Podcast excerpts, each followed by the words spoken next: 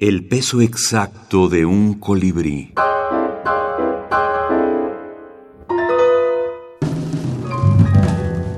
Minificción boliviana contemporánea. Sicinia Anse. Luzbel. Para él, el paraíso no estaba donde se encontraba Dios, sino en el reflejo que el espejo le ofrecía. Venta. Al cabo de haber vendido su alma al diablo, éste le pidió un reembolso por un defecto de fábrica. Acto de desaparición. Era mago de profesión y cuando se enteró de que iba a ser papá, hizo lo mejor que sabía hacer. Tomado de Antología Iberoamericana de Microcuento, compilador Homero Carvalho Oliva, Bolivia, noviembre de 2017.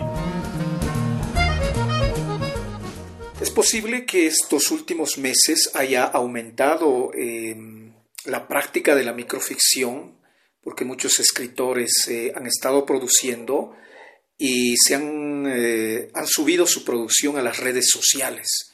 Sobre todo la época de la pandemia, pues ha habido mucha producción en nuestro medio de muchos escritores que han tenido la posibilidad de conectarse con, con lectores en las redes sociales, en la Internet.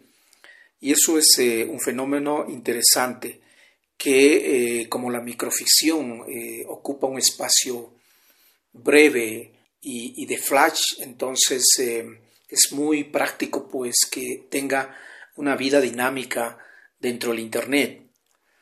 Sin embargo, los lectores todavía acá en Bolivia dudan de esta forma de literatura o sencillamente no la conocen.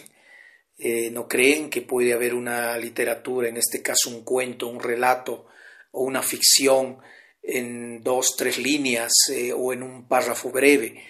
Eh, entonces todavía causa mucha sorpresa la forma de esta literatura. Gonzalo Llanos, escritor boliviano.